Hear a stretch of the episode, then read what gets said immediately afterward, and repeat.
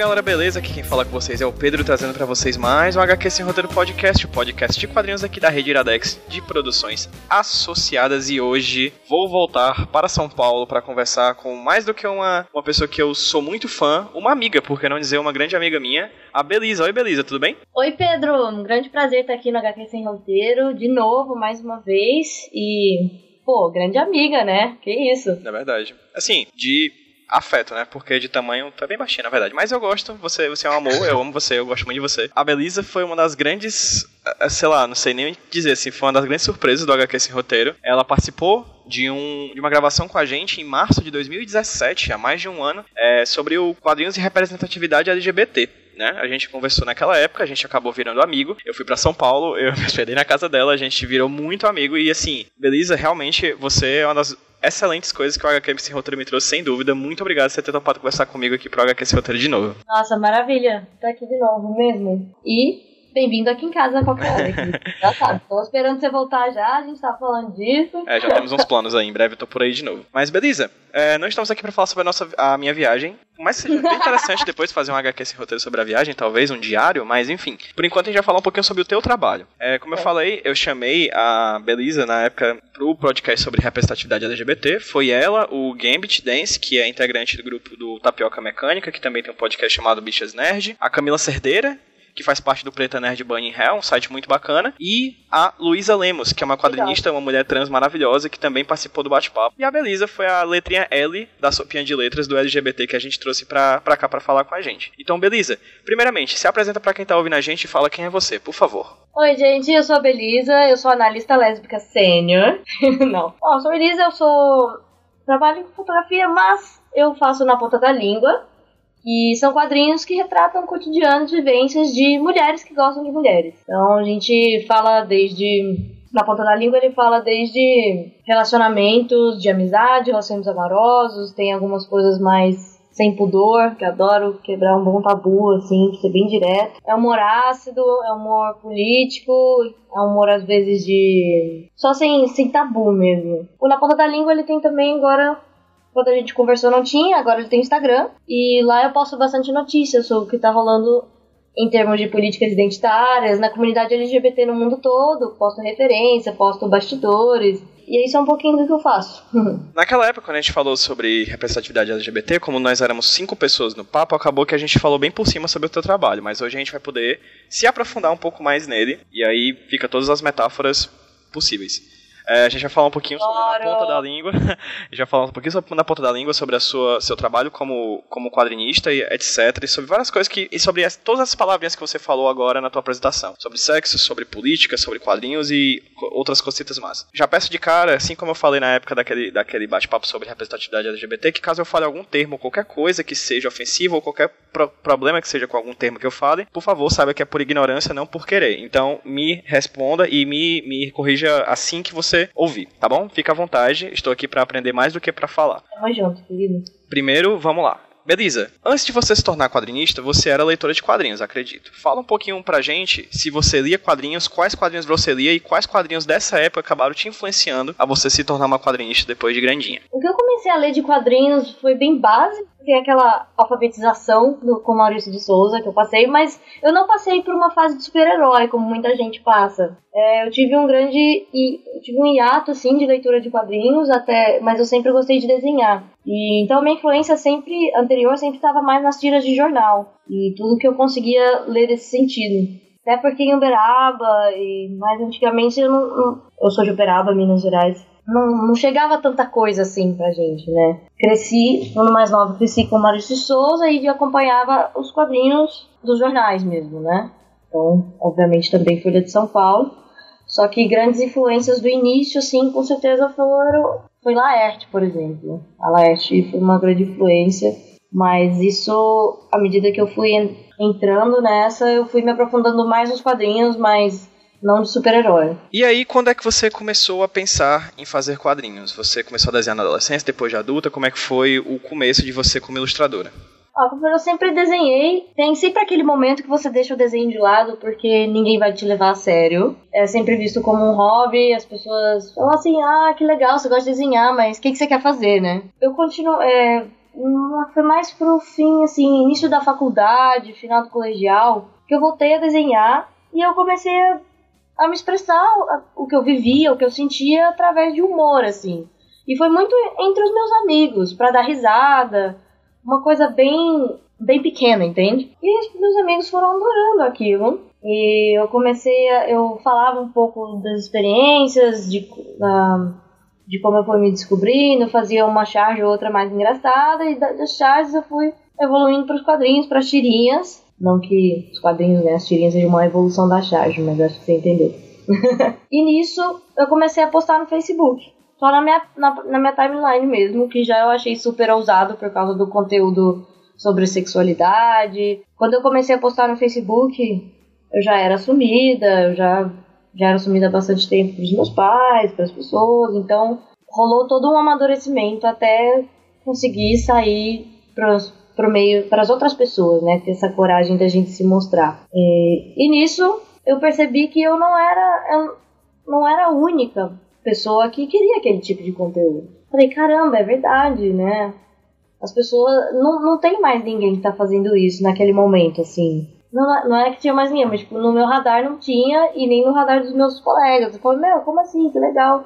As pessoas começaram a se ver representadas naquilo, nas experiências que eu desenhava, nas piadas que eu contava, falava sua experiência de ser sapatão, de ser lésbica, de gostar de mulher de todas as coisas bem pessoais e íntimas que a gente passa, um humor bem específico, feito pra gente, né? À medida que isso foi crescendo, que eu fui pulsando no Facebook, eu falei, faz uma página. Aí eu fiz a página. Bom, hoje o Na Ponta da Língua ele tá com dois anos, dois anos, acho que dois anos e meio depois, já tem dois anos e meio, ele tá com quase 40 mil likes. Foi muito rápido que eu vi o valor político e social que do que eu tava fazendo, sabe? Do que aquilo representava para as pessoas e principalmente também para minha, pra minha experiência.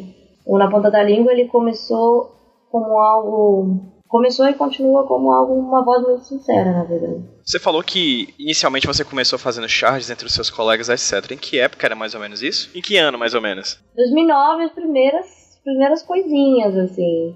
2009, então, ó, eu tenho 26 anos, né? Que no terceiro ano do colegial já fazia algumas coisas, mas ficava muito escondido. E aí foi mais no início da faculdade que eu comecei a soltar mais para os amigos mesmo. Mas ali ficava muito limitado o ambiente de alguns poucos amigos muito próximos. Até porque eu, eu era, não, era muito, não era assumida, né? Tipo, 2010, assim, foi tudo. Mas nessa época você ainda não tratava da questão da sexualidade nessas tuas charges, ou já tratava? Não, foi mais no início da faculdade que começou mesmo isso. Falar das minhas experiências pessoais. Eu sempre desenhei, mas foi. Depois, olha, eu, eu saí do armário em 2010 então já levo uns oito anos de carreira aí. Foi mais nisso da faculdade que eu estava mais centrada comigo mesma e comecei a sentir segurança de voltar a desenhar, falar sobre esse assunto e me expressar o que eu, as opiniões que eu tinha com ele na nas, nas vivências que eu estava tendo. E aí foi aquilo de eu encontrar um eco muito grande nas experiências de outras pessoas e ver que tinha uma representatividade ali, que tinha uma vivência em comum. Mas isso é, é, o comecinho, do, a origem do Na Ponta da Língua foi essa. Quando tu tava falando sobre, sobre Na Ponta da Língua, você chegou a falar do humor e, to, e chegou a falar dessa seguinte forma, um humor específico feito pra gente. Que humor específico é esse e quem é esse agente? Na Ponta da Língua, como ele é voltado mais para mulheres que gostam de mulheres, então lésbicas, bissexuais, cis ou trans, então é mais voltado para a experiência de, como eu gosto de falar, de feminilidades não heterossexuais e que tem muito pouca representatividade. Esse humor são das coisas específicas, tipo, mais das nossas vivências, do dia a dia. Então, é mandar real sobre o nosso, sobre o nosso sexo, é falar de rebuceteio, é falar. Essa palavra eu vou ter que explicar depois, eu acho, né? É falar, é falar de como se dá como se dão as nossas interações que não são representadas por, por todas as narrativas heteronormativas que a gente tem na TV, nos quadrinhos, em todos os meios culturais. Então, é, é mandar bem a real e de forma. Muitas vezes eu gosto de levar, de uma forma mais leve, pra gente poder rir da gente mesmo também. Se você for pegar um monte de amiga, tudo junta um monte de amiga lésbica, bi, um sapatão, tudo ali na mesa, a gente racha o bico de rir. A gente tem muita coisa que é comum do nosso dia a dia, das nossas experiências, mas fica ali, a gente não vê isso na produção cultural. Uma das missões do Na Ponta da Língua é jogar isso um pouco para fora, que a gente também é feliz, a gente ri, a gente tem muita riqueza na nossa na cultura também, na nossa vivência. Você falou sobre a palavra rebuceteio. Fala um pouquinho sobre ela. Rebuceteio é um vocabulário do mundo de mulheres que, né, se relacionam com mulheres, é um vocabulário lésbico. Então, glossário 101. Vamos, vamos pra uma aulinha, Pedro. rebuceteio é basicamente a noção de que só existem três mulheres no mundo. Você, a sua atual, e a sua ex, que também é ex da sua atual. Basicamente é uma grande. É aquela coisa, rebuceteio não é, é quase uma instituição que a gente não consegue escapar e que se a gente vai entrar em algum lugar, vai ter, vai estar com a menina, ela já namorou sua ex, que pegou fulano de tal, que era ex da ex da fulana, e está todo mundo conectado. Você já ouviu falar sobre teoria dos seis graus de separação? Sim, já. Entre as mulheres é dois. Faz, é, faz sentido, faz sentido, total. Fala um pouquinho sobre a tua experiência como leitora de quadrinhos e, enfim, consumidora de cultura pop, etc. Você falou um pouquinho que a, o seu trabalho, meio que ele vai no intuito de mostrar uma faceta da, das mulheres que gostam de mulheres que você não consegue ver, por exemplo, nos grandes meios de comunicação. Fala um pouquinho sobre o que você vê como mulher lésbica nos meios de comunicação, na TV, na novela, no filme, no quadrinho. Bom, é o seguinte, a produção cultural, ela é voltada para as pessoas hétero, para as pessoas cis, brancas e para os homens. Então é muito difícil quando você entra na questão da mulher lésbica, você tem uma barreira dupla, né, que ela tem que ser transposta, porque tem a heteronormatividade que diz que o padrão, normal do mundo é ser hétero. E você tem um mundo que é muito machista, que diz que a mulher não tem o mesmo valor que o homem. Então, essa já é uma barreira dupla na, na questão das, da, das representações culturais. Então, você tem. Isso, isso, isso se manifesta né, nas narrativas, nos, seja nos seriados, nos quadrinhos, que você tem a fetichização da mulher lésbica, por exemplo, que o único momento que a nossa experiência é válida é quando ela vai servir de prazer para, um, para outras pessoas, no caso no caso dos homens. Então, qualquer coisa que, se, que seja diferente disso, ela é, não é válida. A gente tem um problema de, na representação cultural, por exemplo, que a gente sempre morre, a gente, as lésbicas nunca têm um final feliz. Até 2017, se eu não me engano, eu tinha 182 personagens, personagens mulheres não heterossexuais que morreram na TV. E não tem tanta personagem assim para morrer tanta gente, sabe? E é muito frustrante, porque a gente dificilmente tem um final feliz. A, as nossas narrativas, elas sempre são representadas de forma traumática. É sempre um sofrimento a experiência não heterossexual na TV, nos quadrinhos.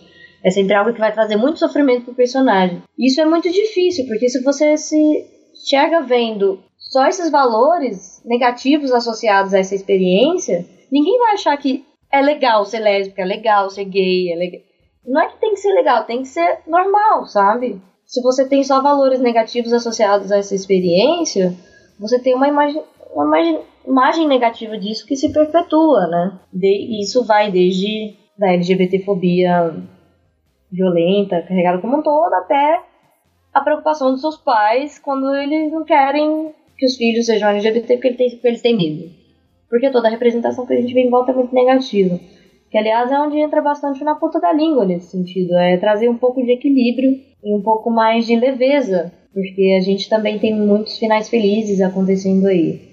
Ah, como consumidora de cultura pop, não, eu, eu quando eu tava me assumindo, eu quando eu tava no meu início de carreira lésbica, foi muito. Era muito difícil encontrar as coisas. Não era como hoje. Teve uma mudança surreal, e pro melhor, ainda bem as coisas mudaram bastante, porque antes era assim, era a, você buscava os filmes que se tra tratava do amor entre mulheres, eram sempre narrativas traumáticas, muito mal feitas, muito mal escritas, e que às vezes você assistia um filme de duas horas e meia para ver um beijinho mal xoxo, mas era aquilo ali que você tinha, sabe? Valeu a pena esperar seis horas por aquele torrent super suspeito, por exemplo. Uma grande referência do início que começou a mudar as coisas foi via Word, né, no caso da TV. Foi importantíssimo para hoje, se você for voltar a assistir, tá uma série de problemas de, de perpetuação de hetero,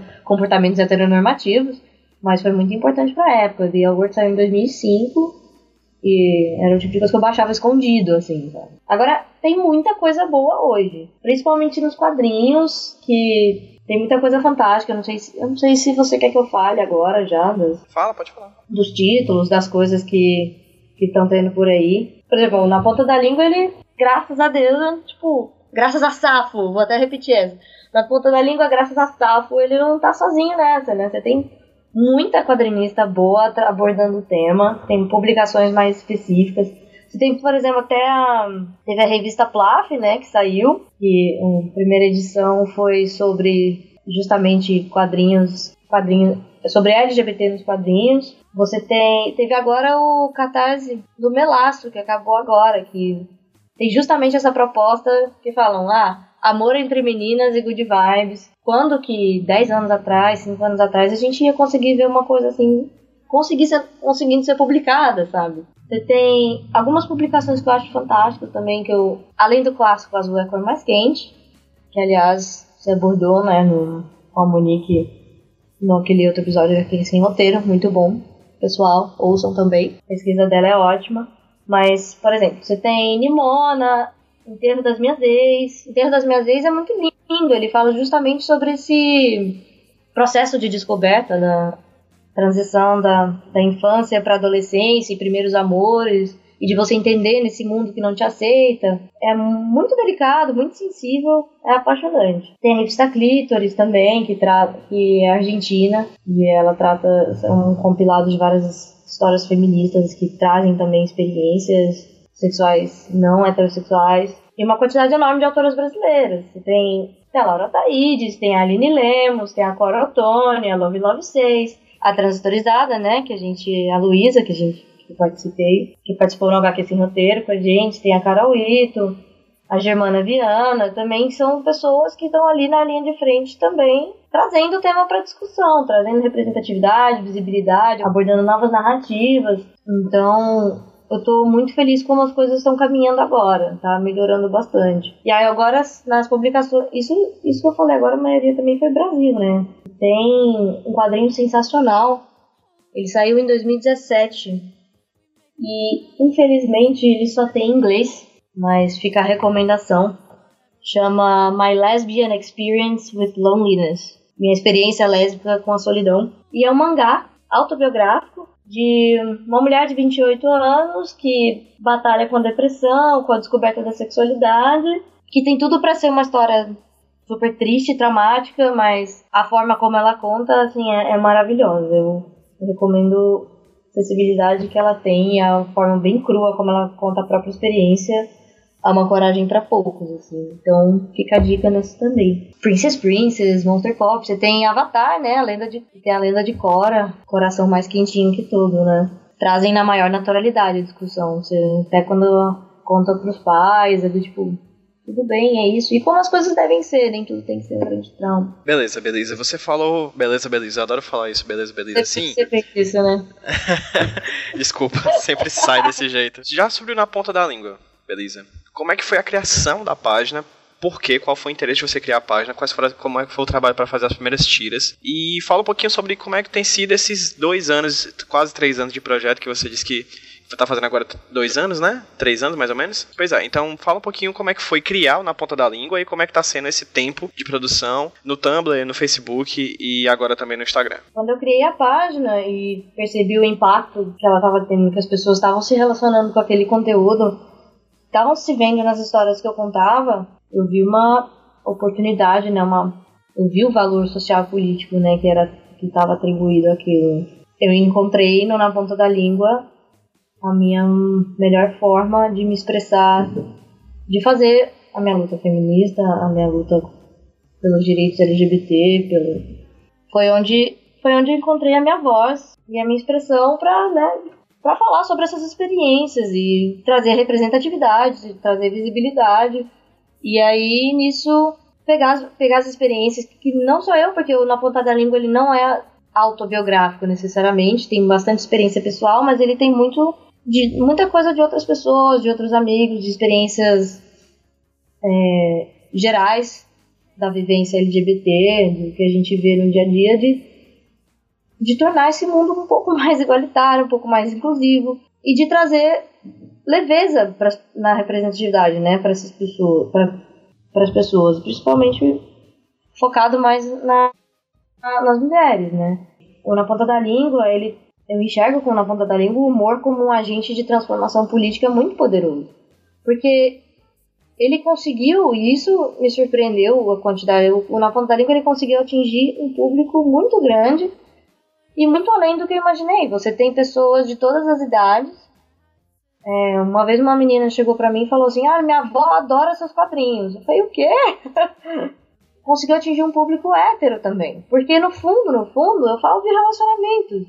Eu não falo só da experiência ser uma mulher bissexual ou ser uma mulher lésbica. Um quadrinho ou outro acaba tendo uma pegada de política mais identitária, mas no fundo, no fundo, todo tipo de sexualidade consegue se relacionar, porque querendo ou não, a gente mostra que a gente não é tão diferente, né? Tipo, vários amigos héteros, tipo, ou pessoas heterossexuais comentando na página, tipo, ah, eu também passando por isso e marcando namorado, namorada. E é muito uma questão de você normalizar, não é um outro, não é um bicho de sete cabeças, sabe? Mulher gosta de mulher. Não. É, é um relacionamento como qualquer outro. Passamos por problemas parecidos, alegrias parecidas, e então é muito trazer essa experiência, tirar esse véu de fetichização, esse véu de demonização da experiência, da experiência LGBT que as pessoas têm, e que na verdade somos pessoas aqui que, né, que compram pão, que pagam boletos, que tem problemas de relacionamento e que o que a gente gosta, o que a gente gosta, o que a gente faz, não nossa experiência não é tão diferente, entendeu? E a missão do Na Ponta da Língua foi se tornando foi se tornando essa ao longo do tempo, né? Então, tanto de denunciar problemas, porque fala tanto de denunciar problemas, como também de trazer uma experiência positiva com o intuito de normalizar, normalizar essas nossas narrativas, essas nossas histórias. E tem sido incrível. Ao longo desses dois anos e meio, eu cheguei a lugares que eu nunca imaginei que chegaria. Me conectei com pessoas maravilhosas. Por exemplo, você. Por exemplo, estar aqui no HQ sem, roteiro, ah, sem, HQ sem roteiro, né? Então, participação. Eu me conectei com muita gente foda, muita gente que tá. O mundo dos quadrinhos, especialmente na ponta da língua foi crescendo e o acolhimento no mundo dos quadrinhos, especialmente entre as mulheres, foi o que me, foi o que me deu todo o suporte para para poder continuar, sabe? Então, a organização das mulheres nos quadrinhos, ela é, ela é muito necessária, porque a gente tem todo. O meio dos quadrinhos é muito machista.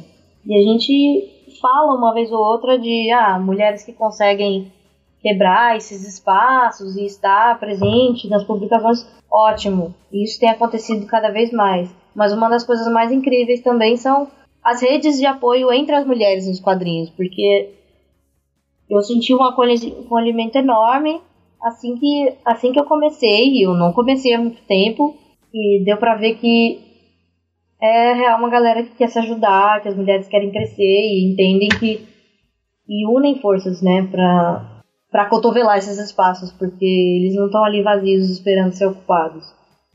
E essa auto-organização das mulheres é, é, nos quadrinhos é fantástica, foi algo que eu entrei em contato e que permitiu que na ponta da língua sobrevivesse também. Foi. Sou, sou muito grata por isso. Eu lembro que uma das coisas que você pontuou durante aquele nosso papo da representatividade LGBT foi a grande produção feminina também de quadrinhos na América Latina como um todo, né? É, com certeza. Eu ia, eu ia chegar lá. Uma das coisas que a experiência com Na Ponta da Língua me trouxe foi. Entrei em contato com a Vitória Rubio, né? E ela é uma quadrinista lésbica do Chile. Ela faz a Lesbilais. E nisso abriu-se um mundo enorme para. Eu falei, nossa, tem outras mulheres trabalhando essa temática aqui do nosso lado, na América Latina. Então, por que, que eu não sabia disso antes, né? Porque isso não chega na gente. O Brasil ele está muito distante. Se você for comparar a relação entre os países na América Latina, né? Óbvio, em parte pela barreira linguística, mas a gente também vira muito as costas e é muito voltado para os Estados Unidos e para a Europa. E eu tive a oportunidade agora, no final de 2017, eu participei do Festival Comiqueiras no Chile, em Santiago. Fiz uma, fiz uma palestra, apresentei na ponta da língua, levei outras autoras também, é, para a gente promover uma integração maior. O Festival Comiqueiras ele é só sobre mulheres ilustradoras fazendo quadrinhos e ele é um, é, é um festival totalmente independente e auto-articulado, de mulheres para mulheres, e é uma riqueza incrível de artistas e que eu tive a oportunidade de conhecer, então nunca imaginei. E eu tive, eu estive também em Buenos Aires, um momento que eu guardo também com muito carinho. Eu conheci a Mariela, que a Mariela que fez a Clítoris, outras artistas que também participaram na publicação, como a Maia Venturini, a Rita Pavone. São todas artistas militantes, feministas, que têm um trabalho foda, mas que também a temática delas não se resume só a isso. Então, são quadrinistas muito fodas, ponto. E elas têm um parte do trabalho delas dedicado à militância também. Rolou, é, rolou uma oficina, é um encontro de desenhos, eu fiquei encarregada de escolher o tema, e o tema que eu escolhi foi masturbação feminina. E foi muito legal, porque você tinha homem, tinha mulher, tinha diferentes e, orientações sexuais e de como, como se tratava naquilo. E foi uma experiência muito rica. Você tinha pessoas de várias idades também. E essa integração com a América Latina, de você ver como os movimentos estão se articulando por lá, como os quadrinhos estão crescendo por lá nesse sentido como a representatividade está sendo abordada por as pessoas, em que nível está a discussão. É surpreendente, é muito, é muito gostoso de ver eu sou muito grata por tá aí, tá aí um passo muito, muito especial na trajetória do, do Na Ponta da Língua ter conseguido essa integração. Atualmente, eu, tô, eu sigo o Instagram do Na Ponta da Língua e atualmente você tem feito também muitos vídeos, né? Focado em vo você falando algumas notícias do mundo LGBT ao redor do mundo, inclusive é, várias notícias boas e ruins do mundo LGBT a partir do, do seu Instagram. Então, assim, não é mais somente tiras, né? Você também tem esse trabalho de noticiar. Por quê? Por que você teve esse reposicionamento nas suas redes sociais? Porque você acredita que esse tipo de conteúdo que você está fazendo também é importante, além das tiras, por que você decidiu criar esse novo tipo de conteúdo? Pô, eu leio muita notícia. Eu acompanho muitos portais do mundo inteiro sobre, sobre essa temática. É meio até uma obsessão. Eu leio as notícias todos os dias, muitas.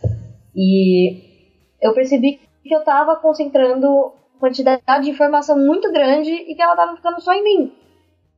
Falei, nossa, eu não tô vendo isso em outros lugares, tipo, nos meus círculos, as pessoas não estão falando sobre isso. Eu pensei, será que, será que isso tá chegando nas pessoas? Não sou eu que sou, tô meio. Não sou eu que tô, tipo, indo buscando fundo demais e que. E você tem notícias. Muitas, a maioria das notícias é em inglês, então, obviamente, isso não vai chegar nas pessoas de uma maneira acessível. E eu falei, gente, eu, eu me senti uma, eu senti uma necessidade muito grande de compartilhar, de fazer um condensado, né, do que está acontecendo. E a ideia, mas na verdade a ideia por trás desses vídeos, né, é trazer notícias felizes. Eu li esse tanto de notícia e eu, e eu percebia que o que, che, o que eu lia, que as pessoas, o que as pessoas mais comentavam por aqui o que mais sai é violência, o que mais sai é desaparecimento, você tem a questão. É a mesma. Na verdade, é a mesma lógica do, nos quadrinhos também, né? Ok, as pessoas estão comentando notícias e tudo que eu vi as pessoas comentando sobre notícias do universo LGBT eram coisas muito negativas. A grande narrativa LGBT mainstream é essa, né? É a tragédia, é a violência, são as mortes, os desaparecimentos. E aí eu queria, eu lia tanta notícia que eu falei, ah, eu preciso compartilhar com as pessoas. Eu não sei se eu vejo tanta coisa que está acontecendo no mundo, está acontecendo na África do Sul, está acontecendo em Gana, tem tanta luta acontecendo de várias formas diferentes, tem avanços sendo, fei avanços sendo feitos. Será que as pessoas estão lendo isso, sabendo isso? É tipo, aí eu comecei a fazer essa curadoria só de notícias boas, pra gente poder ter uma injeçãozinha de esperança de e de felicidade. E teve uma resposta muito boa, porque dificilmente a gente vai ver um compilado de notícias boas sobre o mundo LGBT. Eu mesma, às vezes, é triste, mas eu tenho que buscar muito mais fundo do que eu gostaria para achar uma notícia boa, para integrar nessa curadoria. E esses vídeos eles funcionam da seguinte forma: eu comento de maneira bem superficial, só pra, porque o formato tá no Instagram, no Insta Stories, então é bem rapidinho, mas é basicamente um apanhado para as pessoas entenderem o que, que tá rolando de bom no mundo.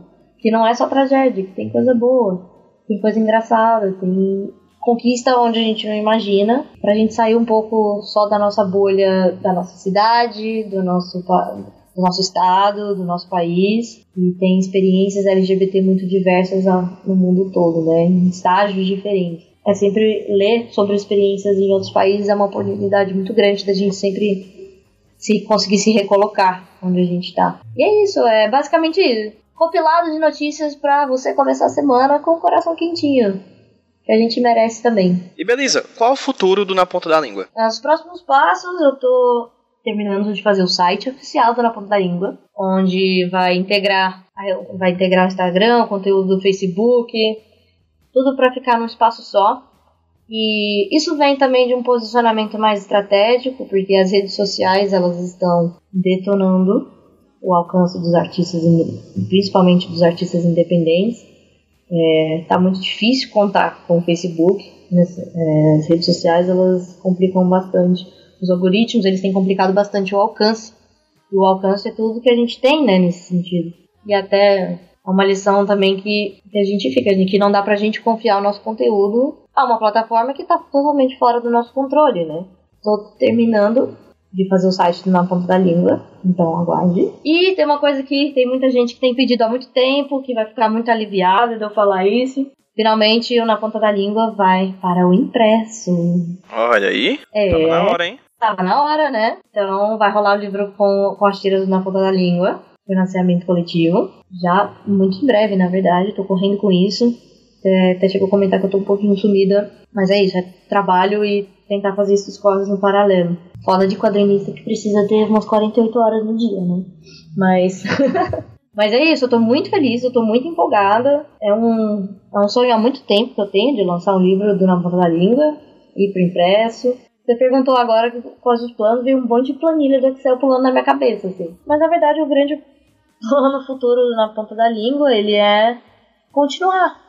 Qualquer pessoa que tem um projeto, um projeto pessoal, uma plataforma, seja um canal de comunicação, a gente sabe da grande dificuldade que às vezes é só continuar. E não que seja difícil agora, mas é só uma, uma certeza que eu tenho que na ponta da língua ele vai ainda por bastante tempo é, tem muita história para ser contada, tem muita narrativa, tem muita, tem muita piada sobre sapatão que ainda não foi contada. E beleza, para quem tá ouvindo a gente, onde é que as pessoas conseguem achar o trabalho na, do Na Ponta da Língua na internet? Podem encontrar o Na Ponta da Língua no Instagram, ou vocês podem encontrar, eu posto todos os quadrinhos que eu faço. Ah, esqueci de contar, falar uma coisa importante. Fala uma coisa importante então. É, sobre o futuro do Na Ponta da Língua. O Na Ponta da Língua agora, ele está sendo traduzido para o inglês, inclusive. É, tô postando ele no Tapas. Então, quem tiver aí, ó, os amigos gringos, as, as amigas sapatã do exterior, na ponta da língua agora ele tá no Tapas, eu tô postando em inglês conteúdo, é isso aí. O que é o Tapas? O Tapas é uma plataforma de, de tirinhas é, online que vários artistas postam e você tem todo, todo o suporte para você postar seus episódios, os seus você posta os episódios de suas próprias produções e você acompanha de outros artistas também. É uma grande rede social de, de quadrinhos. E, por exemplo, a Sarah Anderson posta lá, grande referência minha também. É como se fosse um Facebook só de quadrinhos. E ele. Interessante. É, então, ele não tá tão grande no Brasil. E é, tem, ele é bem mais gringo, assim. Então é, é legal por, foi por isso que eu escolhi essa plataforma para postar em inglês. Então vocês podem encontrar na ponta da língua no, na página do Facebook, que é onde eu posto todos os quadrinhos que eu faço lá. O Instagram, que vocês conseguem acompanhar acompanhar conteúdo, conteúdo extra, né? Onde os vídeos sobre as notícias, fotos de processos, fotos de. Sempre dou umas indicações, umas recomendações, que é, então na ponta da língua é a conta é na ponta da língua underline HQ. Então colhem lá então são muito bem-vindos. Em breve o Tumblr ele vai ser substituído pelo site. Mas então, fiquem com o Facebook e Instagram por enquanto. E eu espero vocês lá. Show de bola. Beleza? Muito obrigado novamente por você ter topado conversar comigo aqui pro HQ esse roteiro. Mesmo depois de um ano, naquele nosso primeiro papo, muita coisa aconteceu de lá pra cá. E com certeza muita coisa vai acontecer daqui em diante. Espero que o Na Ponta da Língua só cresça. Cada vez mais pessoas leiam seus quadrinhos, conheçam seu trabalho e que você fique cada vez mais incrível do que você já é. Ah, querido, muito obrigada por todo o apoio. Eu tô realmente muito feliz de estar aqui. Sucesso para nós dois. Vamos seguindo nesse mundo bem gostoso que é dos quadrinhos. Bola pra frente, fazendo esse mundinho um lugar mais coração quentinho. Daqui a pouco tô por aí pro São Paulo pra lhe dar um cheiro. Tô sentindo daqui já. Coisa boa. Pois beleza, vamos dar um tchauzinho pra quem tá ouvindo a gente no 3, 2, 1. Tchau, gente! Tchau! Valeu, obrigada, gente. Beijo!